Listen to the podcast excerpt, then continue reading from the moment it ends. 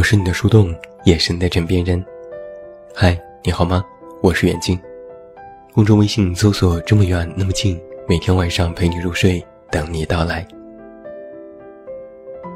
今天晚上我们还是聊聊丧这个话题。有人经常就会这样想：我是一个废人，什么正经事都没做，又丧了一天。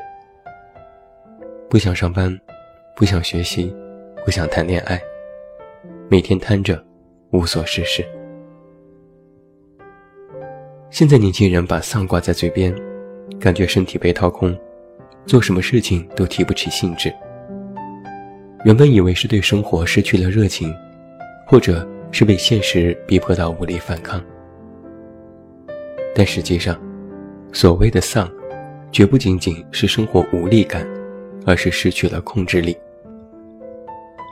第一，失去了对时间的控制。你是不是也有这样的体会？好像每天什么事情都没做，全把时间浪费在了刷手机和无所事事之上。原来手机的发明是为了节约时间成本，更加方便沟通。通讯设备的出现，让原本的世界变成了地球村。这是为了提高效率，但现在却越来越占用自己的时间。手机上有琳琅满目的 APP，打开微博刷一刷，打开淘宝刷一刷，打开微信刷一刷。哪怕一个晚上都没有人找你说话，都能捧着手机刷到半夜。但是细想一下，你刷到了什么对自己有用的资讯和信息了吗？其实并不多见。只是手指在手机屏幕上往下翻页，一目十行，不走心的看新闻和八卦，看朋友更新的朋友圈，围观各种热门事件，不评论也不回复。别人都以为你早就睡了，可你还醒着。但自己却会有这样的错觉：花了太多时间去浏览这些海量的内容，会有暂时的满足感。好像一下子就获取了这个世界上的庞大信息，但如果获取量过大，也会产生一种焦虑。这些东西到底对自己是否有用？这些内容真的值得花费时间去看吗？疑虑是有了，但是根本停不下来，一边刷一边怀疑，越怀疑就越要刷。结果到第二天晚睡晚起，不仅精神倦怠，连昨晚刷的内容都根本想不起来几条。很多人失去了对时间的控制，其实是无意识的，不过是为了转移当下的注意力，甚至是一种潜意识的逃避。逃避的是必须要做的事情，这也是拖延现象的一种体现。把原本用来工作、学习或者是睡觉的时间，花费在一些无用的事情上，丧失了对时间的控制，不会规划和合理运用时间，是丧的第一重体现。总感觉一天过得好快，好像什么都没做，就又到晚上了。第二，是失去了对方向的控制。当你花费了更多时间用来接受外在泛滥的信息之后，就会有一种非常明显的感觉，越来越不知道自己想要的是什么了。不喜欢眼前的，但又不知道自己到底喜欢什么，成为了现在很多年轻人非常普遍的迷茫。而这，就是失去了对方向的控制。有一些人。在许多年前就开始思考自己到底想要的是什么，真正追求的是什么。但是碍于年龄和经验的缘故，一时间都无法准确的把握。这个时候，我们就会决定，先看看别人是怎么做的，然后再进行思考。于是，许多人把眼光放到了别人身上，看别人怎么活，浏览这个世界的信息。花费时间去观察，但是到最终依然没有想透，反倒是看得越多越困惑，一边寻找，一边妥协，最终就变成了将就。失去对方向的控制，关键一点是失去了了解自我的机会，把原本应该用来钻研自己的时间和过程，放在了比较和焦虑身上，白白浪费了许多的时间。而一旦你失去了对方向的控制，最直接的结果就是不断的自我怀疑：我现在做的事情是不是对的？我这样选择是否有后遗症？我热爱的东西明天会不会消失？我现在走的路是否正确？等等。处于不断的质疑当中的自己，就会动力不足，停下脚步，反复踌躇，渐渐的失去勇气。也就失去了孤执一注的决心，不够笃定，又没有足以改变现状的能力，所以活得越来越不开心。再不清楚自己想要的是什么，又不敢带着去试错的心情一遍遍的追问，最终就只能退而求其次，得过且过了。面对生活。若只是想着过一天混一天，没有找到对的方向，最后就会迷失在寻找的路上，然后无奈选择的放弃。不知道自己想要什么，那就什么都不要了，生无可恋，就想着钱。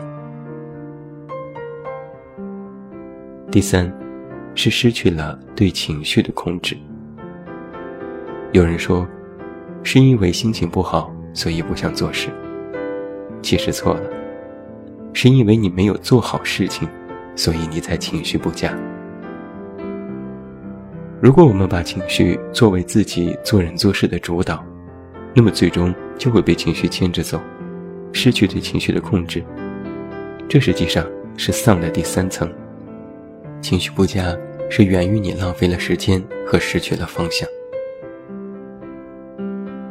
情绪很有趣，像是一个弹簧，逼一下，可以压缩到无限小，具有控制力的引导情绪，让它对自我的影响变得最小，懂得排解和疏导，不让情绪整日的占据你的行动。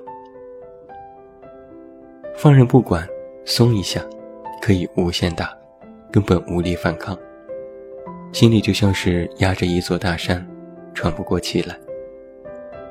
情绪过于膨胀，就会直接导致你做事的后果。而我们所说的失去对情绪的控制，多半是在谈失去压缩情绪作用力的能力。因为不开心，所以不想做事；因为不开心，所以就犯懒；因为不开心，所以就放纵。许多人在调侃自己丧的时候，都爱说：“因为不开心啊。”这其实就是情绪在作祟，调动不起动力，也没有什么想法，好像是每天无欲无求，只要吃饱睡足就能够活着。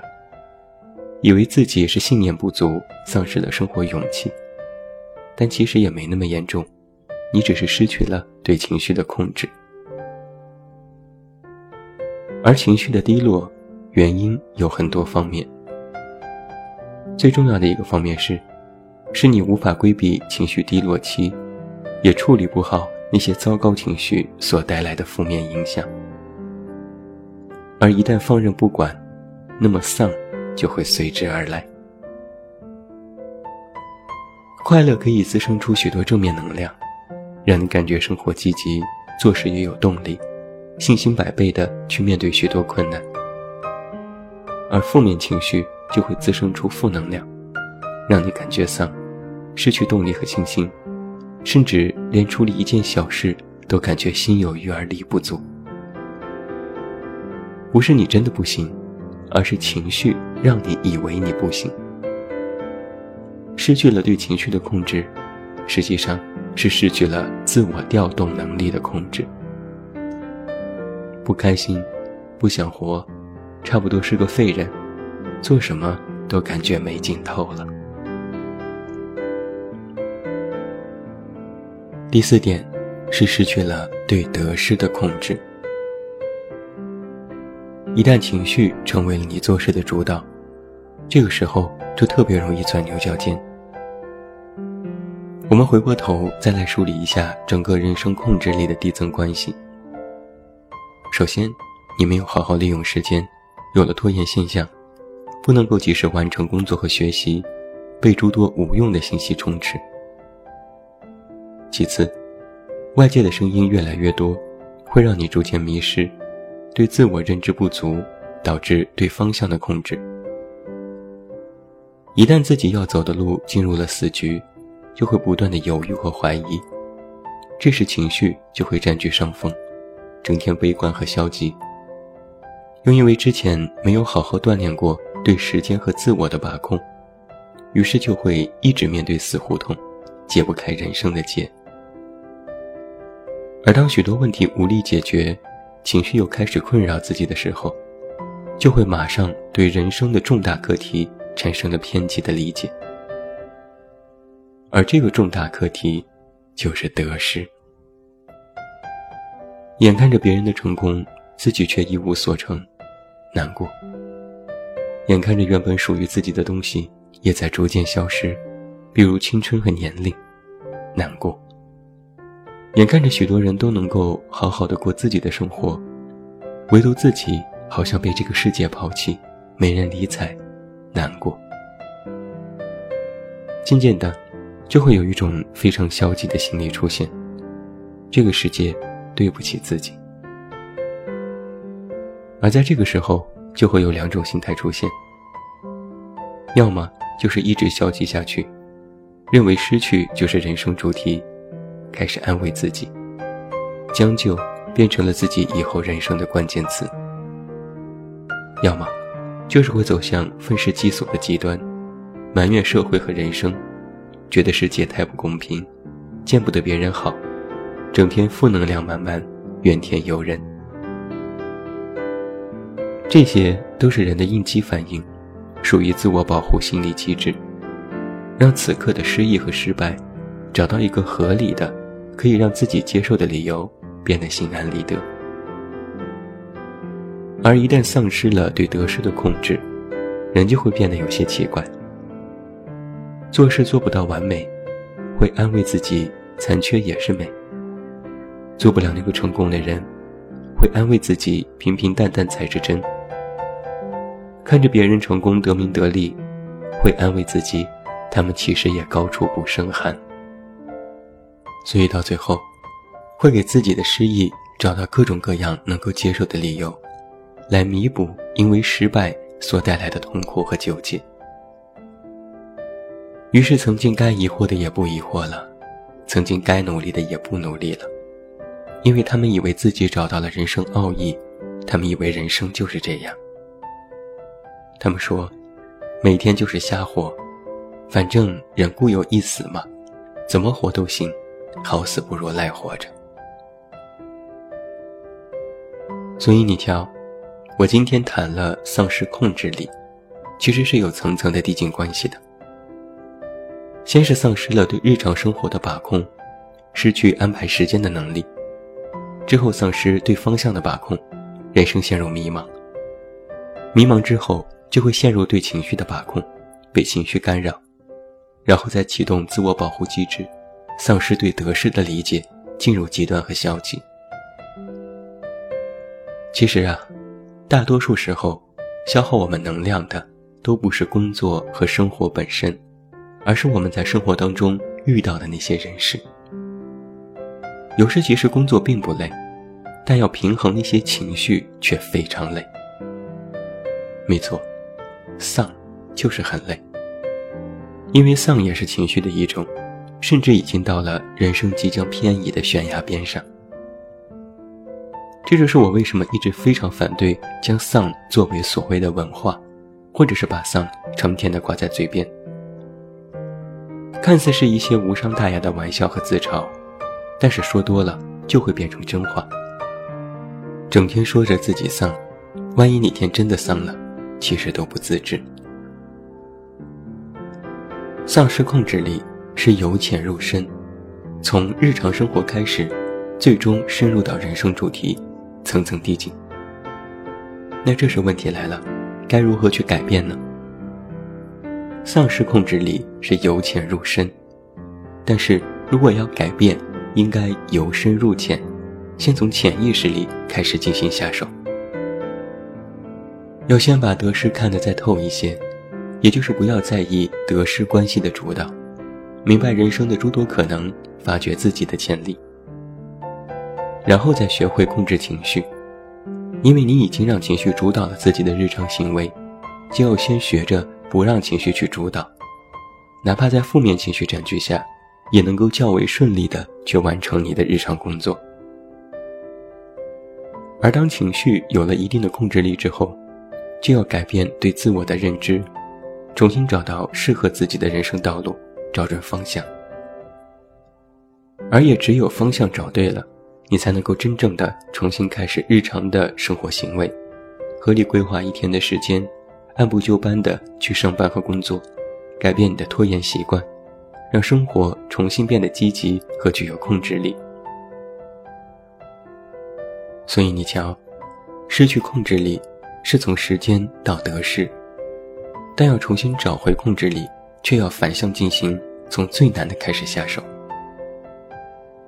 这么说吧，如果你先从管理时间下手，但自我认知等方面能力依然不足，那么最终根本坚持不了多长的时间，没多久就依然会陷入每晚刷手机的旧的套路当中。那么这样也就解决了一个很多人的困惑了。